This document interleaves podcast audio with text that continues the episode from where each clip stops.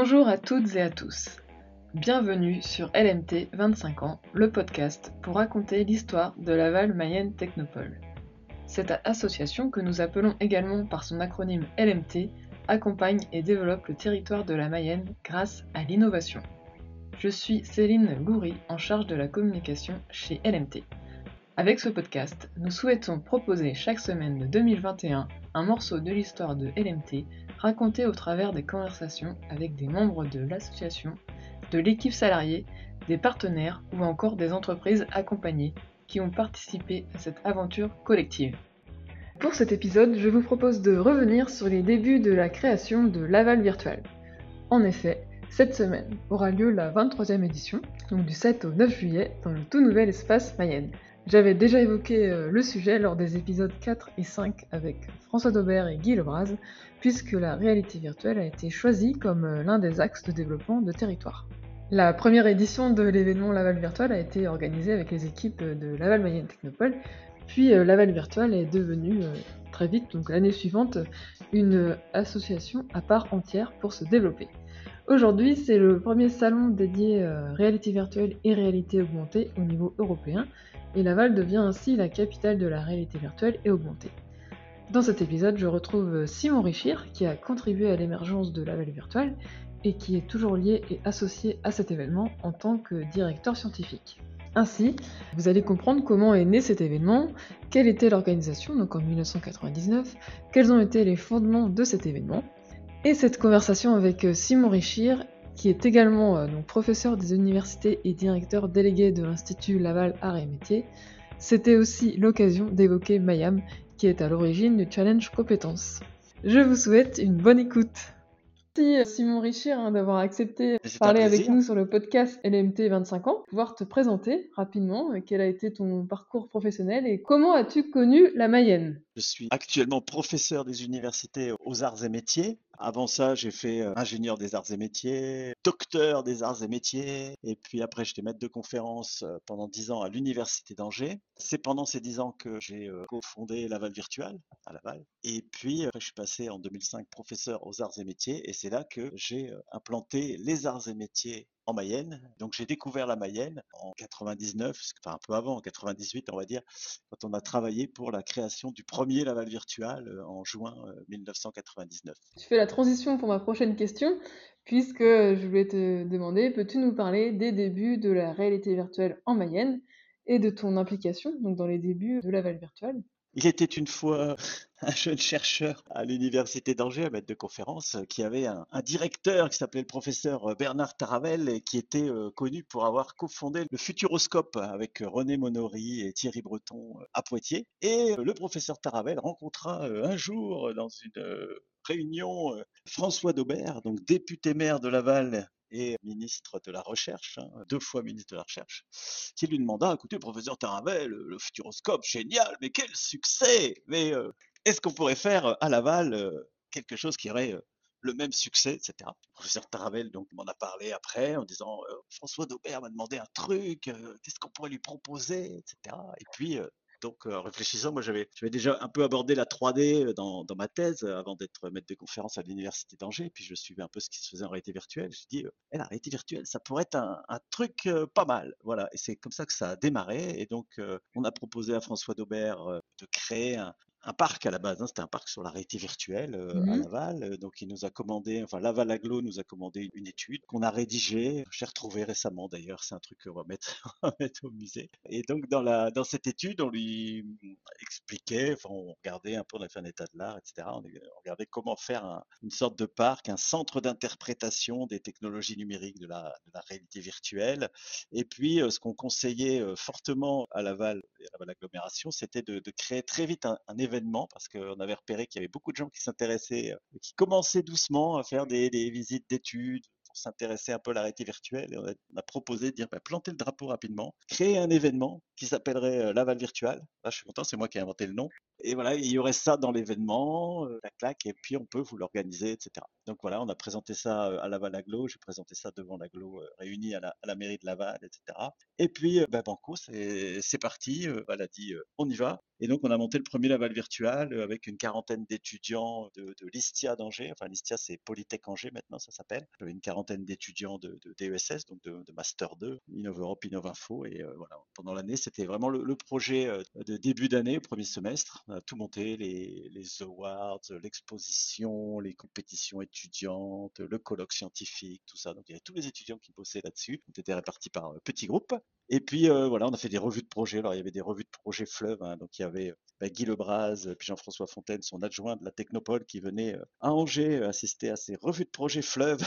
on pouvait plus parce que bah, tant qu'on fasse parler tous les étudiants, chaque groupe projet, etc. On avait des revues de projet de deux ou trois heures, etc. Voilà. Mais au final, ça s'est monté et début juin, 1999, on a créé le premier Laval virtuel, des tas d'étudiants à tous les postes, et puis un gros succès, quoi, puisque gros succès médiatique, puisqu'il y a eu une très grande couverture presse, même une double page centrale dans Libération, euh, où sera la Technopolis? Alors ils citaient euh, Lyon, Bordeaux ou Laval, quoi. Donc d'un seul coup, ils mettaient Laval à hauteur de Lyon et Bordeaux. Et là, ils ont dit, waouh, on tient un truc de fou. Allez, on continue. Et donc euh, voilà, dans la foulée, il y a eu création de l'association Laval Virtual et, et le succès qu'on sait, puisque Aujourd'hui, Laval Virtual, ils sont à 45 salariés. Et Laval Virtual est le plus gros salon euh, européen, voire mondial, euh, enfin, en comparaison avec le SIGRAPH, quoi, sur les technologies immersives. belle aventure euh, du territoire. Et sinon, est-ce que tu peux nous dire, donc, c'était quoi les principes fondateurs, en fait, de Laval Virtual pour cette première édition? Tout à fait. Alors, l'idée fondateur, c'était en fait ce qui avait guidé René Monory, professeur Taravet, Thierry Breton, etc., dans, la création du, Futuroscope. En fait, quelque part, c'est une sorte de triangle où il y a d'un côté euh, les entreprises, d'un autre côté, enfin, sur un triangle, donc il y a trois, y a trois pointes. Il y a une pointe, c'est les entreprises. Une autre, c'est le grand public. Et une troisième, c'est euh, la formation et la recherche, donc les chercheurs et les étudiants. Et donc, l'idée, avec ce triptyque, ben, l'idée, c'était de faire la même chose par rapport euh, dupliqué pour le côté euh, Laval virtuel, donc bah, sur une autre technologie, sur la réalité virtuelle. Et puis, donc, d'avoir un événement qui regrouperait à la fois des étudiants et des scientifiques. Donc, ça, c'était le colloque international, c'était les, compétitions étudiantes, qui regrouperait les entreprises. Alors, ça, c'est le, salon, bien sûr, et les, awards. Et puis aussi bah, le grand public. C'est pour ça que Laval Virtual, dès le début, a, ouvert le week-end au grand public. Et ça, c'est un point super important. Ça a été un peu décrié par la presse au début, qui nous disait, mais ça va pas, non Qu'est-ce que vous faites venir le grand public, réalité virtuelle Non mais allô, quoi. Je veux dire, comme si on faisait venir au salon de la CAO euh, du grand public. Quoi. Pour eux, ça semblait aberrant. Quoi. Mais aujourd'hui, on s'approuve bien qu'on a raison, puisque la réalité virtuelle, maintenant, bah, c'est une euh, technologie grand public, et, ben, et, heureusement qu'il y a le grand public. Et maintenant, les Lavalois sont des experts, et c'est pour ça qu'il y a plein de Japonais qui viennent à Laval Virtual tester des futures nouveautés, parce qu'on a vu quand même bien en avance de phase à Laval apparaître la Wiimote euh, pour le, contrôleur de, la Nintendo Wii, euh, on a vu la, Kinect, etc. On a vu tellement de choses euh, comme ça. Et les Lavalois, les Mayennais, qui viennent à Laval Virtual depuis 99, eh bien, sont des experts de toutes ces technologies. Ils ont vu arriver toute l'interaction des gens avec les mondes virtuels, la réalité augmentée. Ils ont vu les premières choses de réalité augmentée bien avant Pokémon Go, etc. Et donc, et toi, que fais-tu aujourd'hui à Laval Virtual? Moi, à Laval Virtual, j'ai toujours un, pied dans l'organisation, on va dire. Donc, j'en suis directeur scientifique. Alors c'est vrai que l'équipe maintenant est, très importante. Hein. Les, premières années, on organisait ça, on devait être 3, 5, et puis on passait à, 10, 15 avec tous les stagiaires quand il y avait l'événement. Bon là aujourd'hui, il y a quand même, euh, par exemple sur l'événement euh, Laval Virtual Europe, je pense qu'il y a moins 25 ou 30 personnes. Donc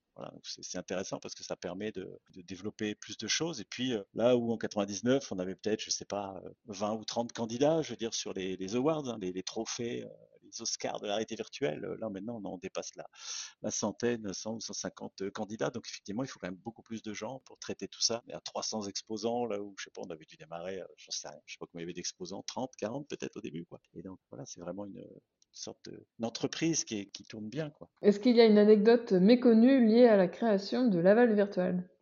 Je sais pas, faudrait que je me Je faudrait demander en fait aux étudiants qui avaient co-créé Laval Virtual euh, avec moi en, en 99 parce que il y en a en Mayenne, comme euh, Stéphane Binot, euh, qui est euh, directeur R&D de la, la CERAP, faisait partie de la promotion d'étudiants là qui avait créé Laval virtuel. D'ailleurs, c'était un copain à lui qui avait fait l'affiche d'ailleurs parce qu'il nous fallait un, avatar qui volait et voilà, il nous avait fait un super super truc quoi. Voilà. Et puis, de plus en plus, à chaque Laval virtuel, je croise plein de monde que je connais. En fait, c'est plein d'étudiants bah, diplômés hein, du, master de Laval qu'on a créé en 2000. Hein. juste après Laval virtuel, on a tout de suite créé un, DESS qui s'appelle maintenant un master. Et donc, j'ai des étudiants diplômés depuis 2000 de Laval et donc on les voit dans tous les stands, dans tous les comme ça, je les croise. Bon, eux ils savent pas qu'ils sont de la même promo des fois parce qu'ils sont enfin sont du même master, je veux dire. J'ai l'impression d'avoir une grande famille. Puis euh, sinon les anecdotes, bah oui, c'est peut-être d'avoir vu les avant-premières de euh, ce qui s'appelait pas encore la la Wiimote. Toutes les choses, toutes ce qu'ont créé les, Japonais, quoi, c'est incroyable, quoi, nos amis japonais là, tout ce qu'ils nous ont amené à Laval virtual le week-end, et puis qu'on a vu après arriver euh, sur le marché. Plein de, jolis souvenirs et pour plein de monde aussi, parce qu'il y a quand même beaucoup d'équipes qui se sont succédées pilotage de la balle virtuelle et puis il y a plein de gens qui sont venus. Qui c'est qui avait peut-être un souvenir bah, Laurent Juppé par exemple, XD Productions, c'est le, fils d'Alain Juppé hein, quand même, et, c'est l'année où on avait eu les Bogdanov, les frères Bogdanov qui sont venus sur la balle virtuelle parce qu'ils avaient présenté les, awards avec moi euh, à distance. Ils avaient leur avatar derrière l'écran et puis comme ça on présentait des trophées. Et le dimanche, ils sont venus en vrai sur le salon et c'était euh, mais, la folie. Il y avait au moins 5000 personnes dans la salle polyvalente. Euh, voilà, et on voyait tous les Mayennais qui arrivaient. Et est-ce que tu as des moments forts à nous partager sur le déploiement de la réalité virtuelle sur le territoire? Les moments forts, c'est pour moi, c'est chaque année de la Val virtuelle. C'est-à-dire avec euh, quand j'arrive, comment dire, les, les, scénographes ont bien travaillé, puis euh, voilà, il y a des nouvelles couleurs, il y a une nouvelle affiche, euh, il y a une nouvelle mise en scène, une nouvelle structuration. C'est un peu comme si on découvrait je sais pas, quand, quand Euro Disney se redécore, etc. Enfin, encore Euro Disney, ça change pas vraiment la valeur virtuelle. À chaque fois, chaque année, c'est un peu nouveau. Il y a des nouveaux exposants, il y a des nouvelles couleurs, etc. Il y avait l'inauguration aussi de Eon Reality. Bon, même si ça s'est pas bien déroulé par la suite, je veux dire, mais quand on a eu ce, grand acteur de la réalité virtuelle américain qui est s'implanter à Laval dans son superbe showroom euh, décoré par euh, Genius Mondi, pour faire de la pub à Mariella, euh, Mariella qui a fait le master aussi réalité virtuelle de Laval, donc qui a été attiré à Laval par la réalité virtuelle. Et ça, c'est vrai qu'on pourrait raconter aussi pas mal d'histoires comme ça de, mmh. de, jeunes qui sont venus voir parce que, tiens, à Laval, il y avait une formation sur la réalité virtuelle, comme euh, Gilles Van Herzele aussi, hein, le patron d'Enozone. Euh, tiens, un jeune Belge qui est venu voir, qui dit, oh, bon, je viens faire le master une fois à Laval. Et puis, euh, voilà, et déjà bien reparti, il a créé sa boîte Enozone. Et voilà, ça tourne toujours à Laval. il y a plein de belles histoires comme ça aussi qui se sont racontées sur ces 23 ans de, de réalité virtuelle à Laval. Et donc sur l'aspect aussi recherche lié à la réalité virtuelle, donc comment est né le laboratoire dédié à la réalité virtuelle à Laval? En 2005, j'ai euh, implanté les, arts et métiers euh, à Laval, donc j'ai créé l'Institut euh, Arts et métiers de Laval. Alors c'est la, dernière implantation arts et métiers. Hein. C'est pas facile d'avoir une implantation des arts et métiers. Arts et métiers, c'est quand même c'est la plus grande école d'ingénieurs publique française hein, qui a été créée il y a plus de 200 ans. Le centre le plus ancien, je crois que c'est Chalon en Champagne voilà, c'est vraiment l'école mythique, les quatre arts, voilà. Et euh, bon, c'est assez rare d'avoir un centre arts et métiers. Je crois que Lyon avait essayé récemment, ils n'ont jamais réussi. Mais Laval a eu son, alors pas un campus complet, mais un institut des arts et métiers, donc une, porte d'entrée euh, pour les arts et métiers avec le, master, donc ça veut dire 40 à 50 euh, étudiants. Et puis on est une quinzaine dans l'équipe, voilà. Et donc on est un, un, labo de recherche, hein, c'est un labo de recherche qui est sur Angers et Laval. Il y a deux équipes, une équipe à Angers qui est plus sur les matériaux composites, les matériaux métalliques, et nous à Laval qui sommes plus sur tout ce qui est réalité virtuelle réalité augmentée. Alors, au début, on était plutôt sur euh, les nouveaux usages euh, réalité virtuelle de la réalité augmentée, c'est-à-dire euh, aussi tout ce qui est conception de produit, comment je conçois un nouveau produit, un nouveau système de réalité virtuelle, de réalité augmentée. Et de plus en plus, on s'est orienté vers l'interaction humain-machine, l'IHM, avec une approche très particulière pour l'ENSAM, c'est-à-dire qu'on s'approche, on travaille beaucoup sur l'humain.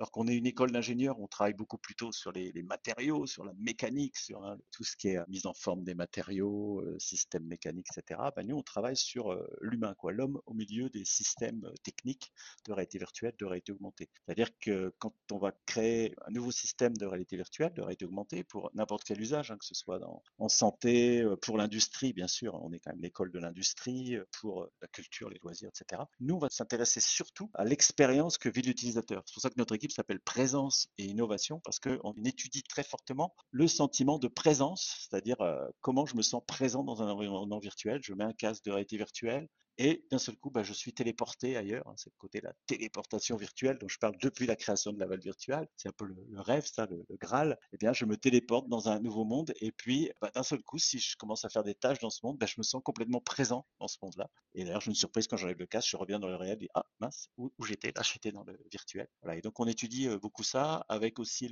pas mal le côté euh, incarnation, comment je m'incarne dans un dans un avatar, c'est-à-dire euh, comment je vais être représenté dans les mondes virtuels. C'est-à-dire que voilà, si on est dans un monde virtuel, bah, soit on a scanné notre avatar, on, se voit, on se voit dans la glace, soit on, peut incarner quelqu'un d'autre. Si par exemple je me mets en Einstein et puis toute mon équipe autour de moi dans le monde virtuel bah, représente, tiens, je vais mettre Elon Musk, je vais mettre Léonard de Vinci, etc. Et puis on fait une séance de créativité bah, on va voir que d'un seul coup, on est plus créatif parce qu'on sera en train d'incarner des personnages créatifs. Et puis, on aura oublié que parmi les avatars, il y avait notre patron, il y avait notre collègue, il y avait, je sais pas, donc euh, qui, pourrait en fait euh, amener des, biais qui pourraient nous ramener dans la réalité, nous rendre moins créatifs. On étudie toutes ces choses-là. Qu'est-ce qui se passe quand on se met à plusieurs dans un monde virtuel?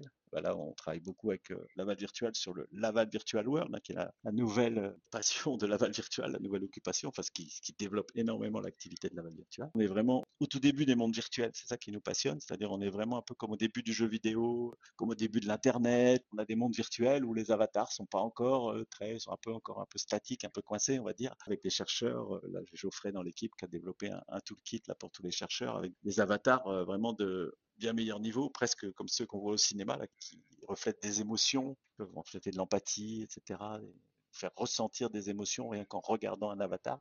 Et donc, c'est ce qui nous intéresse beaucoup là-dedans, c'est toute l'expérience qu'on va vivre dans les mondes virtuels. Et puis aussi avec la, la réalité augmentée, les jumeaux numériques, etc.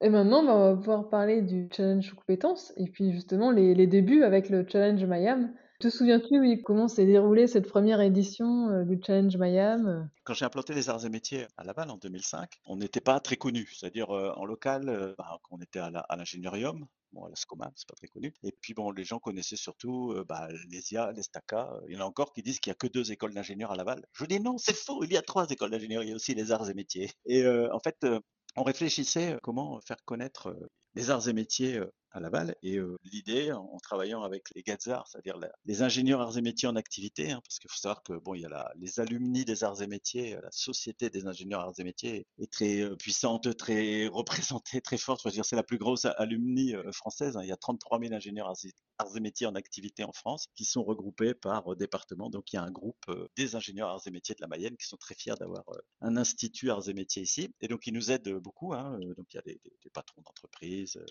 pas mal de, cadres, il y a une centaine d'ingénieurs arts et métiers. Voilà. Et donc on réfléchissait avec eux, voilà, comment faire connaître les, arts et métiers. Donc eux, comme ils sont dans les entreprises, c'était euh, assez simple. Et donc on a dit, tiens, on va créer un truc. Euh, et puis il un des Gazza qui a trouvé l'idée, qui a dit, tiens, appelons ça Mayam, Mayenne Arts et Métiers. Ah ouais, Mayam, voilà challenge Mayam. Et donc euh, voilà, on est, parti à monter ça. Et puis euh, j'en ai parlé à, Christian, qui a trouvé ça euh, super génial. Comme, d'habitude, Christian est toujours enthousiaste. Donc Christian Travier, le directeur de la Technopole, qui a dit Allez, Banzai, et eh ben écoute, nous on organise Inovdia. Voilà, et eh ben écoute, on va faire les présentations de projets vont être faites lors d'Inovdia et puis voilà on couple Mayam et Inovdia et voilà c'était le, le début de notre grand mariage entre la Technopole et Arts et Métiers euh, Laval. Voilà, et on a fait le, premier Mayam euh, lors d'Inovdia, et puis euh, voilà, ça a bien marché, on a continué, hein, putain, on continue, parce qu'on vient de fêter les 10 ans de Mayam. Et puis, bah, Christian, après, a dit, bah, pourquoi on ferait ça que avec les arts et métiers? Parce qu'en en fait, c'est trop génial, quoi. Les entreprises de la Mayenne, il y a, d'autres talents, d'autres écoles, comme bah, l'IUT au niveau bio, etc. Il y a l'ESIA, il y a l'ESTACA, tout ça. Et donc, voilà, donc avec le dynamisme de Christian qu'on connaît, légendaire, et hop, boum, il a créé le challenge euh, compétences. il ne pouvait pas appeler ça Mayam parce que les autres écoles n'auraient pas été d'accord pour s'appeler arts et métiers, c'est sûr. Et donc, euh, il a créé le, challenge compétences. Ça fonctionne bien avec euh, d'autres écoles. Et puis, bah, il y a trois ans, on a créé une, autre forme encore parce que avec Christian, on, aime bien la créativité, on aime bien créer des choses. Alors, le challenge compétences, on le garde pour nos Master 1, notre, première année de Master. Et pour les deuxièmes années de Master, comme on a créé une chaire avec Manuel qui s'appelle Time to Concept pour réduire le temps entre l'idée de concept, on va faire un challenge différent pour les deuxièmes année pour les M2. Et donc là, on a fait Mayam Time to Concept, donc toujours avec la, Technopole, où là, on, essaye d'aller un peu plus loin pour les entreprises, c'est-à-dire vraiment essayer de trouver des entreprises un peu plus matures, un peu plus grandes, pour lesquelles on pourrait proposer des sujets d'innovation, bah, toujours en lien bien sûr avec les, technologies du virtuel, qui seraient à mettre en place à, plus long terme. par exemple, cette année, on a travaillé avec GIS, hein, on a réfléchi un peu ce que pourrait être la, maintenance de, de, toutes les machines connectées GIS dans 5 ans à 10 ans et comment la réalité virtuelle ou la réalité augmentée pourrait aider à la maintenance de ces 3, 4, 5 millions de machines connectées à travers le monde. Est-ce que tu as d'autres moments forts à nous partager dans le challenge compétences? C'est vraiment super ce challenge parce qu'on a, vraiment appris à connaître des, tas d'entreprises. Il y en a euh, quelques-unes derrière qui ont travaillé avec nous pour aller plus loin, qui avaient envie de, creuser un peu le, concept qui avait été imaginé par, euh, par nos étudiants. Je me souviens par exemple de la présentation des, lauréats de je sais plus quelle année quand c'était Montbana qui avait gagné. Donc euh, voilà, des étudiants qui avaient imaginé qu'on pouvait utiliser les papiers d'emballage des petits chocolats, des petits carrés de chocolat qu'on mange avec le café qui sont faits par Montbana. Et donc ce petit carré de chocolat, on l'ouvre et puis le papier souvent on le jette. Et là l'idée c'était de déplier le papier et puis de mettre son smartphone devant et d'en faire quelque chose en réalité augmentée, c'est-à-dire euh, euh, l'application reconnaît papier euh, Montbana et puis vous donne par exemple comment faire un petit origami. Et ils avaient fait une soutenance carrément mise en scène quoi. Ils étaient trois potes au café. Ah salut, tu vas bien et tout. Ah tiens, qu'est-ce que tu fais? Mais qu'est-ce que tu fais avec le papier et tout? Ah regarde, tu connais pas cette application Trop génial. Regarde, je fais un origami. Ah ouais, génial. Et là, c'est vrai qu'à la, à la soutenance, bah, après la, fin de la semaine du challenge compétences, il y avait quand même le, le patron de Montbana, directeur de la communication, directeur d'innovation, les trois étaient là. Et puis on a vu arriver six mois plus tard une application comme ça de réalité augmentée, en plus développée par euh, Enozone, Gilles Van der euh, du, master. C'est pas un origami, c'était un petit truc de Noël en fait. On était au moment de Noël, et donc on avait une petite euh, application en réalité augmentée de Noël. Pour toi, c'est quoi l'innovation? Pour innover, je pense qu'il faut essayer de pas suivre la, voie que tout le monde suit. Quoi. Il faut toujours être un, peu borderline, sans passer dans l'illégalité, mais être toujours un petit peu dire jusqu'où je peux faire bouger les lignes. Quoi. Parce que si je suis dans le fleuve principal, je fais comme tout le monde. Tout le monde a vu en même temps arriver, par exemple, je sais pas quoi, euh, l'Oculus Quest, le, nouveau casque, là, le, moins cher des casques de réalité virtuelle. Donc tout le monde va avoir les mêmes idées de développement de services, etc. Tout ça euh, par rapport à ça. Par contre, si on se décale un petit peu, hein, fait un pas de côté. C'est Bruno Buick qui en parlait récemment, justement dans un TEDx de dire la technique du crap, je me décale un petit peu, je regarde un peu différemment et il y a peut-être d'autres choses à faire ou alors faire des liens avec les gens qui n'ont jamais utilisé les, technologies du virtuel. C'est un peu ce qu'on fait avec, euh, avec la Technopole, avec Mayam, hein, avec le challenge compétences. C'est aussi dire, vous pourriez regarder ce qu'on pourrait faire avec ça. Ça m'amène un, autre souvenir, c'est le euh, premier Mayam qu'on a fait avec le, groupe Pigeon. Alors le groupe Pigeon, c'est les carrières de Chafnay, donc c'est des gens qui, qui extraient des cailloux. Et donc on a envoyé une équipe d'informaticiens, enfin nos étudiants euh, de réalité virtuelle dans la carrière en disant, ben voilà, quoi la réalité virtuelle peut servir au groupe Pigeon? Ça pouvait sembler juste hallucinant. Les étudiants, ils n'avaient jamais été euh, dans une entreprise telle que celle-là, etc. Et ils ont eu de super bonnes idées hein, de dire, euh, tiens, on pourrait représenter la carrière, comment elle va évoluer au fur et à mesure des années, comment les, cailloux vont s'enlever, on pourrait peut-être même calculer le, tonnage, etc. Montrer comment la carrière sera dans 100 ans quand les arbres auront poussé, quand l'eau euh, aura envahi le trou, hein, creusé, etc. Tout plein de choses comme ça. Donc ils ont donné plein d'idées, c'était super génial. Le patron du groupe Pigeon, bah, Laurent Pigeon, était à la soutenance. Et puis, je l'ai vu arriver trois ans plus tard. Euh, Simon, euh, euh, c'était pas mal ce que j'avais trouvé des étudiants. Et là, je dois aller à la préfecture demander 10 ans de plus d'extraction de la carrière, ou 25 ans de plus, je sais pas, il voulait étendre. Mais ah, c'est nul, là, mes plans de géomètre. Ils risquent de me dire non. Et donc, on a travaillé pendant un an avec une équipe d'étudiants, puis un stagiaire derrière. on a fait une super appli qui suivait l'idée de premier Mayam, hein, de dire, voilà, on va représenter la carrière, ben, comment elle va ça va évoluer. Et puis on voyait les petits engins. Et puis comme ça, il a pu aller à la préfecture avec une application sur son PC en 3D qui montrait, qui disait, bah, regardez, euh, si vous me donnez 25 ans de plus, je vais creuser par ici. Là, je vais mettre des arbres ici. Et puis vous voyez, je vais créer trois emplois puisque là, je vais créer un petit truc de, concassage. Là, les, camions vont venir là, vont déposer les trucs, etc. Voilà. Et donc il a eu son, extension par rapport à ça. Donc ça, c'est une belle histoire. Et ça montre vraiment que la réalité virtuelle, la réalité augmentée, ça peut servir à tout type d'entreprise, quoi. Même une entreprise qui ne se sentirait pas concernée, bah, dans notre métier, mais qu'est-ce qu'on va faire avec ça quoi? Ça, c'était démontré euh, il y a plus de dix ans avec le groupe Pigeon. Merci Simon Richir pour cette conversation. Simon est un habitué de la scène, notamment de la présentation des awards à Laval virtuel et pas que. Ainsi, vous aurez remarqué son talent d'acteur. Pour participer à Laval Virtual cette année, c'est possible à l'espace Mayenne, mais aussi dans le Laval Virtual World. Alors n'hésitez pas si vous voulez découvrir des entreprises, être au fait de toutes les nouvelles technologies immersives ou encore assister à des conférences. Réservez votre place sur le site de Laval Virtual.